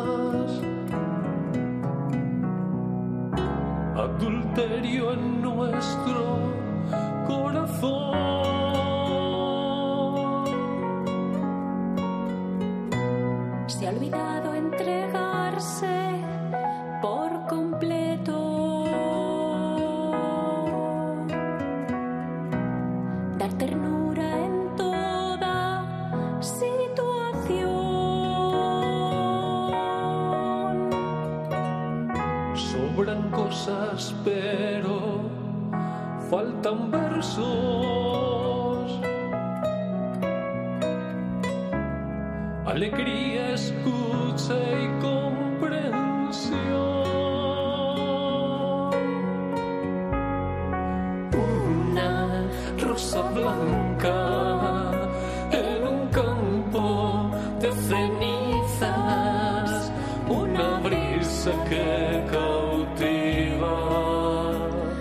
Una y 17 minutos de la madrugada. Seguimos aquí en directo con Maribí y Miguel. A mí me llama mucho la atención eh, esto que Bueno, esto es como una gira de- más allá de los Rolling Stones, ¿eh? O sea, como la de Miguel, porque es que estábamos hablando fuera de antena y es que, bueno, habéis hecho conciertos por toda, por toda España, por todas partes. A ver, yo siempre digo una cosa, perdón. Sí, sí. Yo digo que los conciertos no los hacemos los- nosotros, los hace el Espíritu Santo. ¿Por qué digo esto? A Miguel sí que le gustaba la música, pero a mí lo de la música, pues bueno, todo eso. Y cuando nosotros empezamos ya a quedarnos solos en el grupo, me dice, María, Vi, te toca cantar. Digo, ya está. no sé, a mí me daba un poco de, de pánico, de... O sea, el enfrentarme a la, ahí está, el enfrentarme a la gente, el mirar a la gente, yo decía, eso no es para mí. Yo sí me pongo a hacer oración todo lo que tú quieras, o me pongo a dar catequesis a unos poquitos chicos, pero tanta gente ya no. Y bueno, cuando tú te dejas, él. ¿Cuál es vuestro nombre artístico? Bueno, Bueno, la verdad es que el nombre artístico llegó un poco precipitado porque la editorial pedía un nombre, nosotros en principio teníamos otros pensados, todos estaban registrados, ya existían, sobre todo en América, que esto es, hay cantidad. Entonces el nombre terminó siendo eh, Cisadar, Cisadar, hebreo. El cis es algo así como, aunque es arco, pero también nosotros eh, tiene otra definición que es regalo. Y Adar es el, es el sexto mes en el calendario hebreo, pero lo tienen ellos muy, re- muy relacionado con la liberación del pueblo judío. De... Entonces, para nosotros, Cisadar, pues ese es un regalo de liberación. ¿Por qué? Pues porque mediante las notas musicales y las palabras de Dios, nosotros poco a poco nos vamos despojando de nuestros apegos, quitando el hombre viejo, que se revela muy a menudo. Y bueno, más o menos Cisadar es eso, Cisadar es pues un regalo que, que poco a poco nos va dando liberación. Una cosa que me, que me ha llamado la atención es un poco que vais al paso de la iglesia, ¿no? Eh, pues el, el disco de Misericordia, el año de Misericordia, Sí. luego el de Familia, justo pues en, en los años de, de los dos sínodos de la familia, y Amor y Leticia. Eh, ahora estamos con la Santidad, por lo cual el siguiente disco es de... El, el siguiente disco, se, el nombre que va a llevar se llama Hora et Labora. Pero mm, nos pasa con este disco como nos ha pasado con muchas canciones. Mm, Lo voy a explicar muy brevemente. La providencia nos sorprende, porque nosotros no teníamos idea que el Papa iba a hacer esto sobre la santidad. Hora et Labora eh, habla básicamente mm, de, la santidad y de la importancia de la oración. Y bueno, pues eh, es, es, una, es una providencia más. Es como cuando mm, alguna vez eh, me, pongo a escribir una canción y, a, los, y la grabamos y a los tres meses esa canción, ese texto ocurre en nuestra vida. Y no estoy loco. Pero ocurre con hechos. Son casi 60 canciones ya escritas entre los cinco discos y hay de todo. Hay canciones para todo. Y el Señor nos ha nos lo ha demostrado con la vida que ha- que él cuando nos pone una canción no es para cantarla solamente, no es para que me dé el subidón en la cabeza, no es para hinchar mi ego, no es para exhibirme, no es para alimentar eh, esas cosas que tenemos los cantantes católicos y que son debilidades, es para enseñarme, es para enseñarnos. Y eso te traspasa el alma. Y eso termina calándote hasta tal punto que, que de que la cantas a la gente le llega. Pero porque es el Espíritu de Dios. Eso es música ungida. Me enseñó Javier Rodríguez de Galicia. Música ungida del Espíritu Santo. La música de Dios. Es un sonido que, que va más allá de los oídos. entra en el alma convierte. Es como una invocación que, que todo lo llena. Entonces ya ni son los monigotes que están cantando, es el Espíritu Santo. Entonces vosotros, bueno, la verdad es que todo el mundo tiene un montón de aficiones, ¿no? Y sobre todo el fin de semana, que es el tiempo de ocio, ¿eh? después de una larga semana de trabajo, pues, pues la gente se va al fútbol, o se va de, bueno, pues eso, se va con sus amigos, de tapas, o bueno, pues hace un montón de cosas. Pero entonces vosotros os montáis en una furgoneta Sí. con un estudio prácticamente, mm, bueno, el, el- casi la- el control de sonido que tenemos en la emisora, en la furgoneta, y vosotros vais, Y y a donde os llaman, os vais a... a- Así, así es. sí. Y lo hacéis todo entre los dos. Sí, sí, sí. A- Además, eh, ya pues hemos, hemos aprendido a coordinarnos. María Vi se le dan muy bien los cables y se, y se le da muy bien la A ecualización. ver, a María Vi se le dan bien los cables porque como María Vi no quería cantar, pues eh, yo empecé en la mesa de sonido. Estuvo años de mesista. Yo Estuvo- aprendí en eso. Claro, ella sabe, ella sabe. ella Bueno, tiene. Con paciencia y ayuda de Dios todo sale.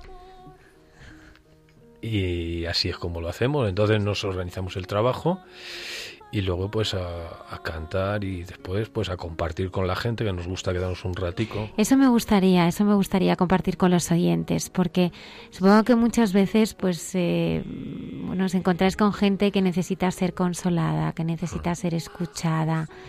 Y, y vuestras letras, eh, muchísimas cantidad de veces serán instrumento de la palabra del Señor para un alma concreta, ¿no? ¿Cómo, es, ¿Cómo son las personas con las que os encontráis en este camino o esta llamada?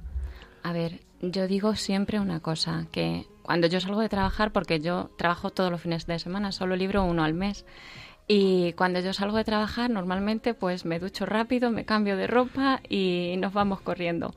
Pero la mayor satisfacción es cuando ves a gente que dices, me has hecho llorar, me has tocado el corazón, necesitaba escuchar esas palabras.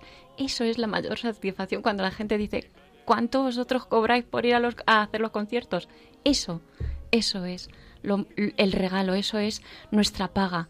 Entonces, pues, con decirte, mira, yo tengo un padecimiento del corazón y, tengo la espalda mal, y hay veces que tengo que tomar un montón de medicamentos. Yo no sé cómo lo hace Dios, que hay veces que cuando yo salgo cansada de trabajar, vuelvo mejor.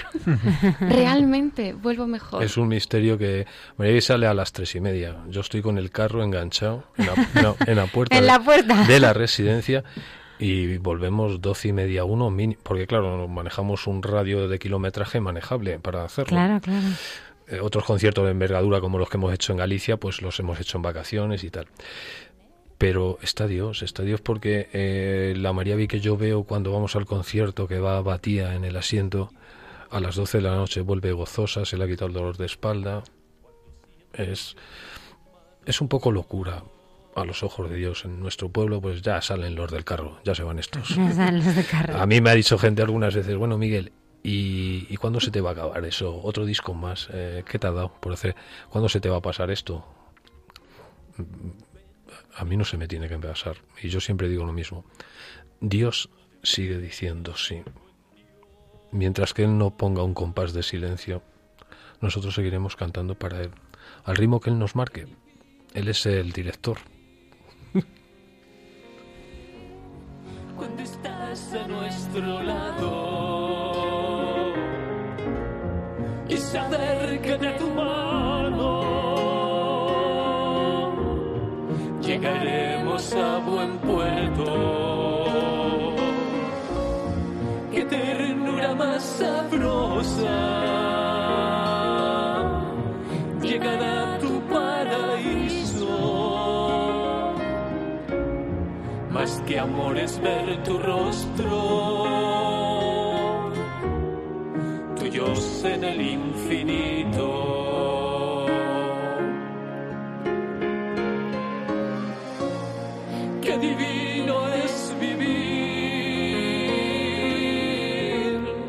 Cuando estás a nuestro lado y saber que de tu mano llegaremos a buen puerto.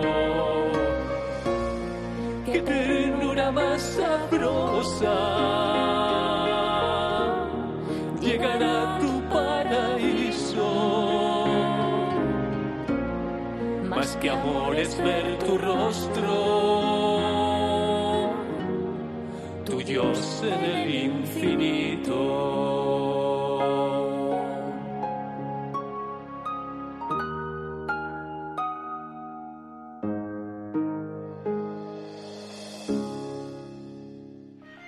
Todavía no. Les quería pedir a Maribí y a Miguel para terminar esta entrevista que nos cantaran algo en, tri- en- en directo. Así que, bueno, se han lanzado además así a bocajarro, ¿eh? Sin, Sí. sin haberlo previsto. Lo que pasa, a mí me gustaría saber eh, cómo podemos escuchar vuestra música, incluso si os queremos llevar a los sitios en los que estamos, cómo lo podemos hacer.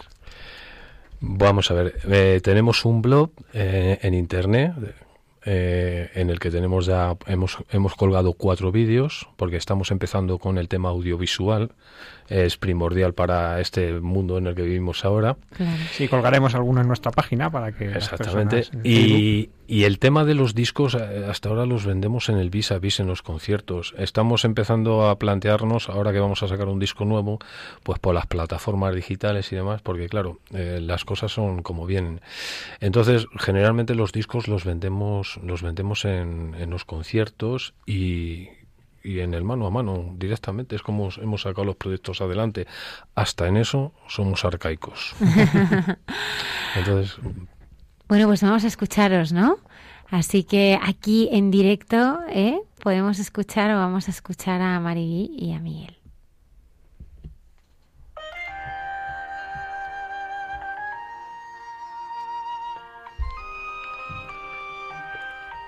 Esta es una canción que habla de lo esencial.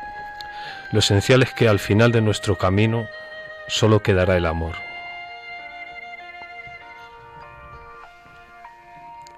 Tal vez depende de ti hacer un mundo distinto. Vivir la inocencia, sentir la presencia que lleva hasta Dios.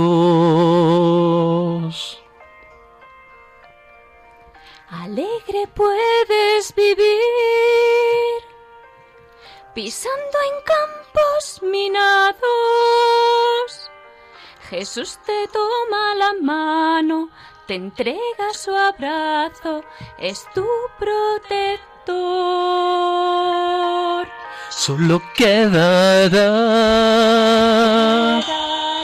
el amor que diste, esa entrega humilde del que solo busca dar sin esperar, solo quedará. Bueno, un aplauso, ¿eh? O sea, qué, qué bonito. Muchísimas gracias.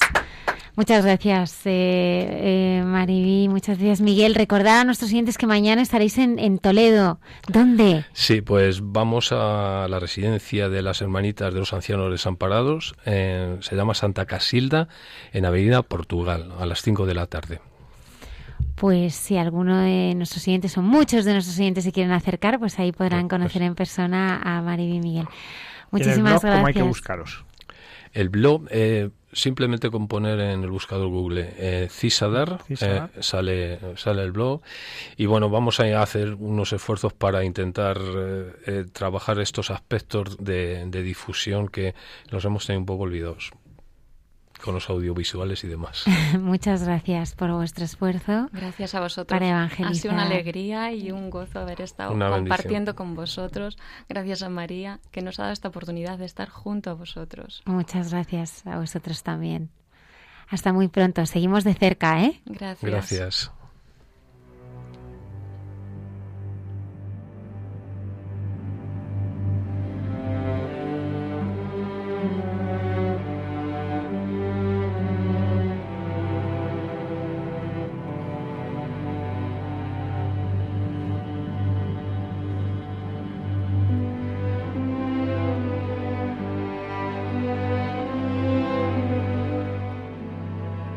Buenas noches a todos los oyentes de Radio María, buenas noches Almudena y a todos los que componéis el programa. El pasado Viernes Santo hablábamos en esta sección de los santos de andar por casa de una gran mujer, quizá de las que más habían sufrido en la historia de la Iglesia contemporánea, porque hablábamos de sus sufrimientos físicos, morales, espirituales, terribles. Era Santa Gema Galgani la cual brilla hoy en día en toda la iglesia por la grandísima devoción que le tiene la gente, con lo cual su sufrimiento fue como el grano de trigo que cayó en tierra, pero que después de su muerte dio mucho fruto. Queremos ahora en el tiempo de Pascua seguir hablando de algunos santos que destacan por mm, los despojos tan grandes que tuvieron que pasar en su vida, los sufrimientos tan grandes que les pidió el Señor y cómo ellos supieron aceptar estos sufrimientos, este desasirse poco a poco de las cosas que más querían y aceptándolo triunfaron con Cristo, llegaron a la santidad y hoy dan un fruto muy grande para aquellos que contemplan su vida y que recurren a su intercesión. Este es el caso de la santa de la que queremos hablar hoy, muy conocida, Edith Stein, Santa Teresa Benedicta de la Cruz, que como todos sabemos es una de las copatronas de Europa, así lo quiso el Papa San Juan Pablo II. Edith Stein tiene una historia impresionante de despojos en distintos momentos de su vida. El Señor la fue pidiendo que se alejase y que abandonase aquello que a ella le hacía feliz en aquel momento, aquello en la que ella ponía su corazón. Sin embargo, el Señor le fue mostrando un camino nuevo, diferente, que fue el camino de la cruz, el cual ella supo aceptar hasta el despojo total de la vida en el martirio. Conocemos todos algo de su vida, sabemos que nació en 1891 en Breslau, en Alemania, en el seno de una familia judía practicante. Tenía varios hermanos antes que ella y luego después de ella también tuvo a su hermana Rosa, con la que compartió el martirio, como luego veremos. Alguno de sus hermanos mayores también murió víctima de la persecución eh, de los nazis, la persecución de los judíos. Aunque era de una familia practicante judía, ella en la juventud perdió la fe. Ella se manifestó atea y entonces centró su vida en lo que realmente le llenaba el corazón en aquel momento, que eran los estudios, la vida intelectual. De hecho, fue una gran intelectual, gran estudiosa y gran profesora. Fue la primera mujer en Alemania en presentar una tesis doctoral en filosofía. El fundador de la fenomenología, Husserl, gran profesor, en cuanto le echó el ojo se dio cuenta que esa mujer valía mucho y la tomó como asistente suya en la cátedra. Y entonces estaba ella tan feliz con su vida intelectual, con sus aspiraciones de enseñanza, cuando el Señor le cambió el rumbo de su vida y entonces llega el primer despojo. ¿Cuál fue ese primer despojo? Pues fue a través de la viuda de un amigo suyo, de un colega suyo de la universidad, Adolf Reinach, que muere y entonces Edith mm, se hace más cercana a la viuda y Adolf Reinach era católico y su viuda también y a través del testimonio de vida cristiana de esta viuda, a través de las lecturas, entre ellas y sobre todo la autobiografía de Santa Teresa de Jesús, a través de otros testimonios, empieza a descubrir un horizonte nuevo en su vida, que es el de una persona que se llama Jesucristo. Y aquí viene el primer despojo. Ella era una atea feliz, ella estaba convencida de que el ateísmo era la solución para el ser humano y sin embargo de pronto el Señor le hace ver que no, que el ateísmo no es para ella. El Señor la llama y además la llama en el cristianismo. Y aquí viene el segundo despojo, porque una vez bautizada, Edith Stein, cuando en 1922 recibe las aguas del bautismo y asume el nombre de Teresa Hedwig, Eduvigis, para, para nosotros en nuestra traducción, pues el segundo despojo es su madre, su madre y su familia, que la repudian, que no quieren saber nada de ella, que le niegan el saludo. Y ella que estaba tan apegada a su madre y la quería tanto, sufre muchísimo porque por Cristo es rechazada por su familia. Y continúa su vida que todavía tiene que tener más despojos el siguiente es el despojo de la vida intelectual. Después de bautizada comienza a dar clases en un instituto que lo lleva la orden de las dominicas, Santa Magdalena, en Speyer y poco después, en, el año 1962, le ofrecen algo que la llena mucho el corazón, que es dar clases en el Instituto Germánico de Pedagogía Científica en Münster, lo cual es un nivel ya muy alto de enseñanza.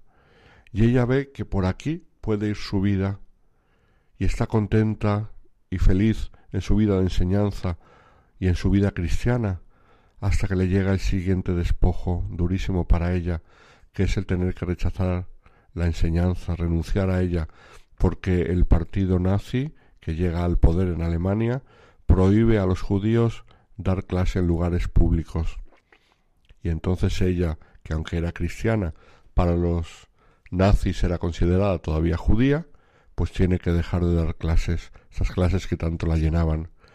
Y así el Señor encuentra para ella un camino diferente, que es algo que venía madurando desde su conversión, la posibilidad de hacerse Carmelita descalza, ella que había quedado tan impresionada con la autobiografía, el libro de su vida de Santa Teresa de Jesús.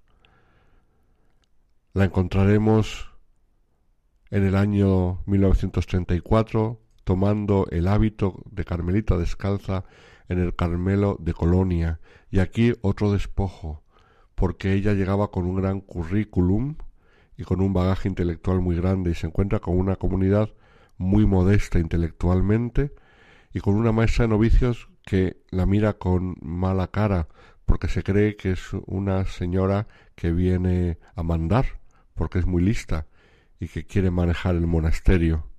Ella, que ya casi tiene cuarenta años, le cuesta mucho la disciplina. La maestra novicias, como decimos, la trata mal y para esto es un, para ella es una cruz muy grande el tener que pasar el noviciado. La superiora, que era muy inteligente, se da cuenta de lo que vale Edith Stein, que había cogido como nombre de religión Teresa Benedicta de la Cruz. Había añadido el de Benedicta por su gran devoción a San Benito de Nursia. Una vez hecha la profesión, le permiten seguir con los estudios y le permiten, y no solamente le permiten, sino que le piden que escriba algunas obras, entre ellas una obra maravillosa sobre la sabiduría de la cruz en San Juan de la Cruz, el gran místico carmelita. Pero su vida tranquila en el Carmelo durará poco tiempo. El Señor le pedía otro despojo. Cuando va creciendo el poder del partido nazi, ella se da cuenta que tiene que huir de Alemania porque sigue siendo considerada una judía y entonces huye al Carmelo en Holanda, donde allí en principio no había persecución contra los judíos, y huye con su hermana Rosa, que mientras tanto también se ha convertido al cristianismo. Estando en Alemania, el sacrificio total, el despojo total, porque en 1939, ya en Alemania los obispos holandeses escriben una carta en contra del nazismo y como represalia los nazis deciden apresar a judíos convertidos al cristianismo. Y entre estos judíos convertidos al cristianismo estarán Edith Stein y su hermana Rosa, Estamos en el año 1942 y Edith Stein es apresada y llevada al Carmelo cercano desde el cual, junto con otros prisioneros, es llevada camino de Auschwitz. De lo que le pasó en Auschwitz no sabemos mucho. Sabemos que cuando iba camino de Auschwitz, en la estación de Schifferstadt, en un vagón precintado, se encontró a una de sus alumnas, que luego sobrevivió y nos lo ha contado, a la que le dijo Saluda en mi nombre a las hermanas de Speyer y diles que me llevan hacia el este. Eso es lo último que sabemos de ella. Poco después, su nombre aparece, junto con el de su hermana, en las listas de las víctimas del horno crematorio de Auschwitz. Teresa Benedicta de la Cruz, el Señor le pidió en diversos momentos de su vida sacrificios durísimos que ella aceptó por amor y por eso, muerta con Cristo como Cristo en el martirio, os reina para siempre.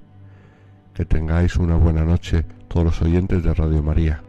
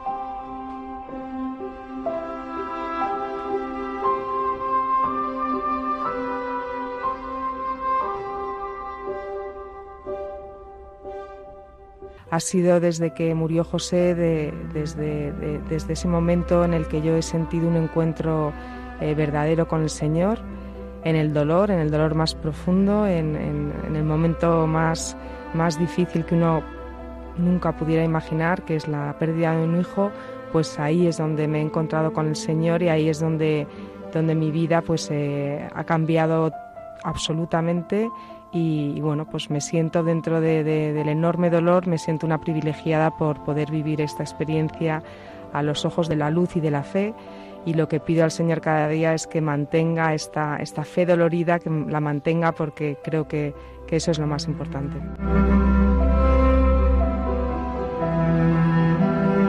Estoy viviendo una pasión pero también estoy viviendo un encuentro con, con el Señor y, una sensación de presencia de, de mi hijo que, que, me hace, en medio de tanto dolor, eh, poder sacar fuerza. Lo que me da mucha fuerza es pensar en el cielo, saber que el cielo está muy cerca de la tierra y, que desde ahí pues eh, eh, Dios eh, nos está acompañando de alguna manera ¿no? y para mí ha sido un cambio, un cambio radical. Lo que me da mucha paz es saber que José ha vivido solamente 17 años, pero ha tenido una vida muy plena donde ha podido disfrutar de la vida, compartir la vida y, para mí es algo que me produce consuelo dentro del dolor fue como una sensación de, que te rompes por dentro, de que el corazón te estalla de dolor y, sin embargo ahí ya empecé a sentir al Señor.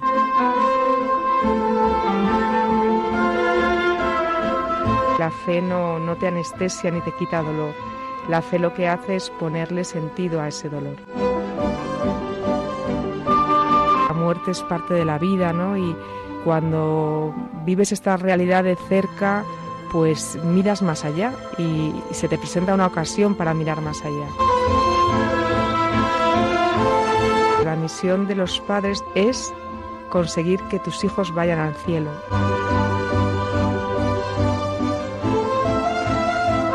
Dentro de tanto dolor, dentro de tanta, de tanta tristeza, dentro pues, pues sientes una gran confianza, sientes la presencia del cielo. Yo creo que es que el cielo es un lugar maravilloso al que vamos a ir al final todos, ¿no? Y, el cielo existe, entonces cuando te acercas a la muerte te acercas al cielo. Tenemos como objetivo eh, seguir viviendo con, fe, con alegría y, tener un, hogar pues lleno de, de felicidad, ¿no? Entonces pues con Diego, con Ignacio, con María, todas las noches rezamos juntos, es algo que no hacíamos antes. Hablamos mucho de José y, siempre le tenemos presente, pues eh, es una de las, eh, de las caricias de Dios ¿no? que, hemos vivido desde la muerte de José, el poder rezar juntos, el, querer rezar juntos y, el, tener esa necesidad de, cada día pues eh, recordar a José, recordar a a, Dios, recordar a la Virgen y, rezar juntos, ¿no? Y, es algo que nos, que nos, está uniendo mucho y que nos está ayudando mucho a, a todos.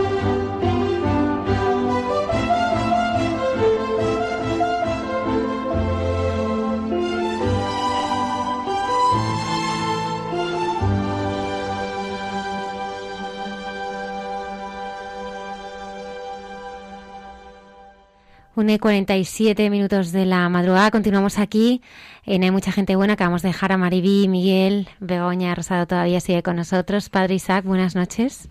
Buenas noches. Padre Javier. ¿Qué tal? Damos la bienvenida también a Lola Redondo, que ha estado en el control y a pesar de muchos, muchos avatares, eh, está, ha llegado a la emisora y está eh, recibiendo todos vuestros mensajes a través de redes sociales. Jesús López Mesas es eh, uno de los grandes colaboradores de este programa. Él, verdad, hacía, bueno, ha hecho un programa durante muchísimos años en Radio María, El Baúl de los Recuerdos, y un programa absolutamente inolvidable, ¿no? Hemos querido rescatar eh, un trocito de ese programa a través de canciones con mensaje eh, que retomamos esta noche.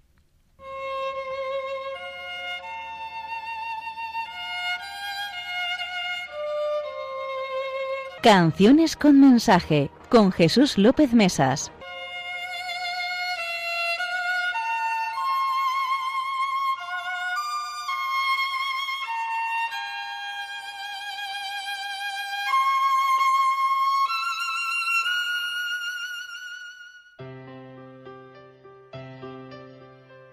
Buenas noches, Almudena. Hace unos días me encontré con un amigo que hacía tiempo que no nos veíamos.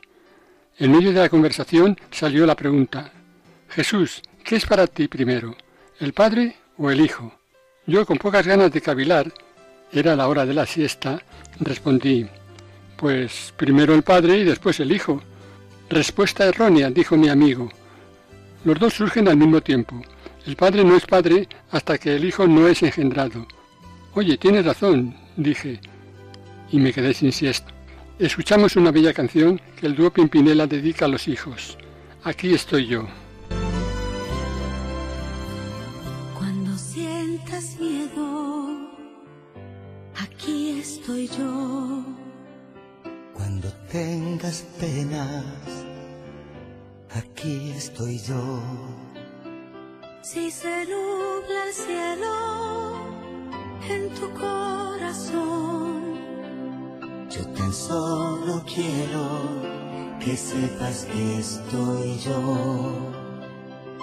Aquí estoy yo. Aquí estoy yo. Aquí estoy yo. Aquí estoy yo.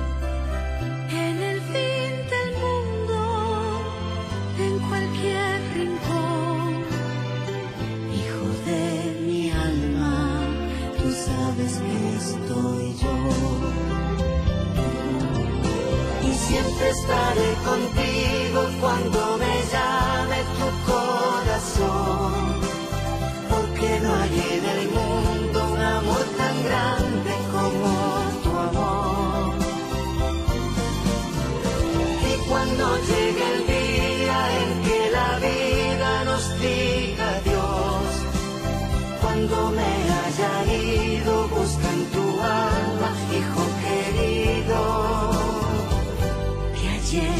estoy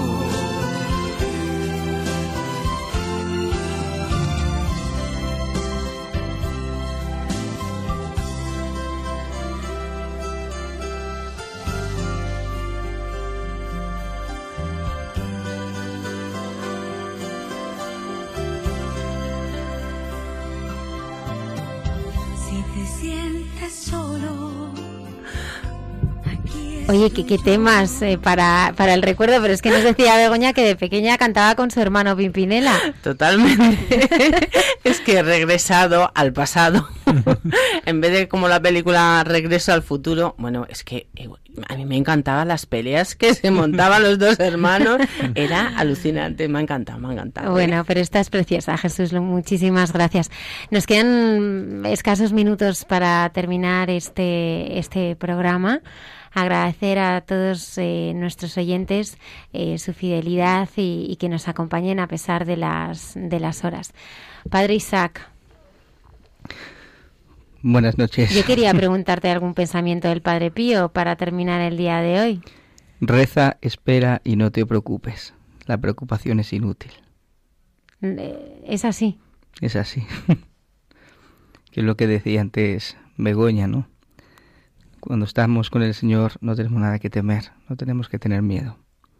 Reza, espera y no te preocupes. La preocupación es inútil. Él está siempre.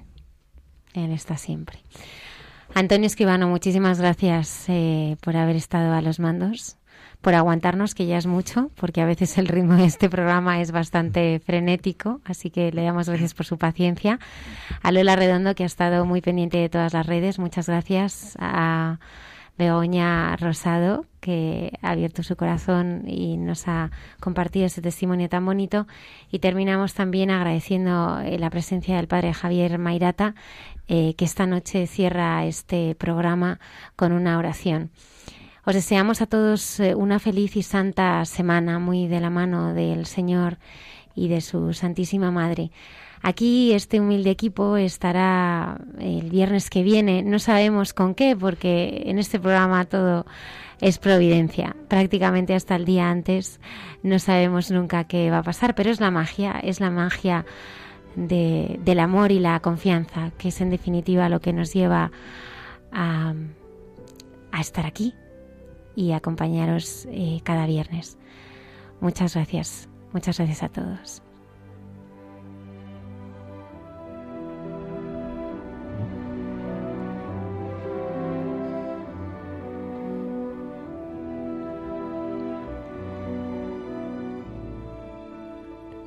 Señor, te damos gracias porque una noche más nos has ayudado a descubrir tu misericordia en los rostros de estas personas que han compartido con nosotros su vida y la obra que tú estás haciendo en ellos.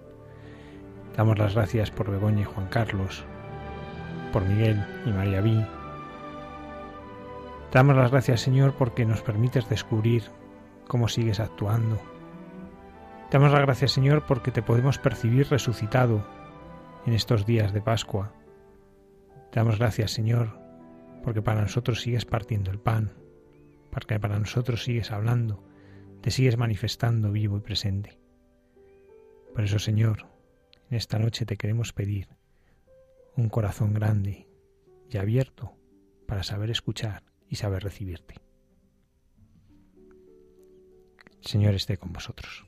Y con tu espíritu. Y la bendición de Dios Todopoderoso, Padre, Hijo y Espíritu Santo, descienda sobre vosotros. Amén. Buenas noches.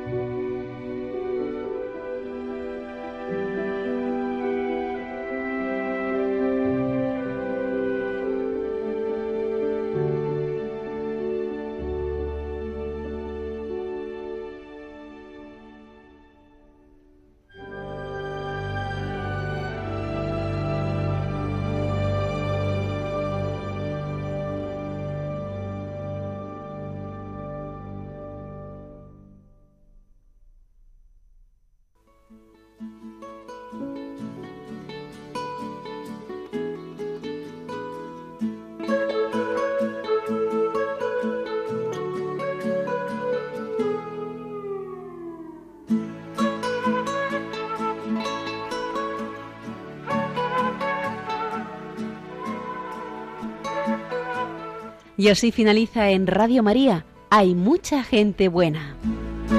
Un programa dirigido por Almudena Delgado.